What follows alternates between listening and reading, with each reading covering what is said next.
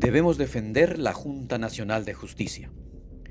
En el Perú, hoy 130 congresistas se creen las y los dueños del Perú. Se trata de un Congreso sin legitimidad, con una desaprobación de más del 90%. Es decir, 9 de cada 10 peruanos, peruanas, no aprueban la gestión del Congreso. No los quieren.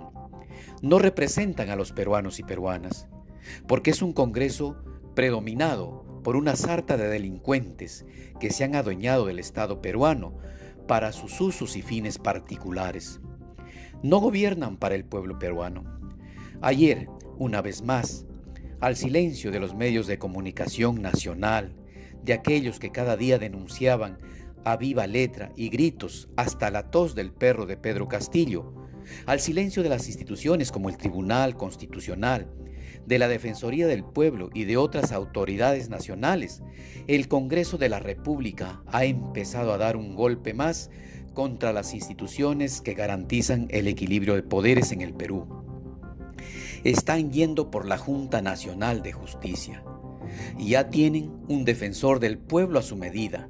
Ya tienen un tribunal constitucional a su medida, que siempre les da la razón aunque no la tengan ya tienen al Poder Ejecutivo haciendo lo que ellos quieren, con una presidenta títere que hace de fantoche y grita públicamente como una loca desaforada ingentes incongruencias.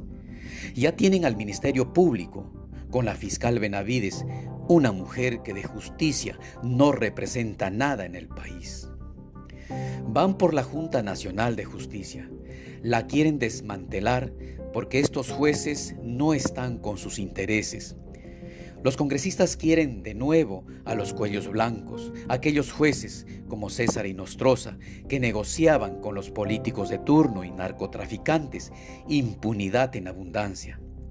Van por la Junta Nacional de Justicia, luego irán por el Jurado Nacional de Elecciones. Si usted aquel y yo realmente somos demócratas, este hecho debe preocuparnos enormemente. Debemos movilizarnos a las calles. Si no es así, somos un país sin dignidad, un país en que un grupo de vivos y vivas, o como se dice criollamente, de pendejos que llegaron a la política, nos están robando el Estado peruano. Por segunda vez nos están robando nuestro país, haciéndonos creer que debemos estar más bien preocupados por conseguir nuestra comida del día a día y que salir a las calles es solo para los que no tienen nada que hacer en sus casas. Los mil soles que les pagan por un trabajo para que no levanten cabeza es una miseria que no les dará calidad de vida. Debemos movilizarnos, debemos salir a defender la justicia. La Junta Nacional de Justicia es un organismo constitucionalmente autónomo e independiente que evalúa, ratifica y sanciona a los jueces, fiscales, autoridades nacionales del control del Ministerio Público y el Poder Judicial y a los jefes de la OMPE y el RENIEC. Es la vigilante de la Administración de Justicia y de la institucionalidad democrática es la instancia nacional que vigila a los jueces y fiscales para que hagan su trabajo en el marco del respeto al Estado de Derecho. Ejercen sus competencias en todo el país. Se constituyó en el año 2018 para romper con esa organización del Poder Judicial corrupta, el famoso Consejo Nacional de la Magistratura, conformada por los corruptos jueces cuellos blancos.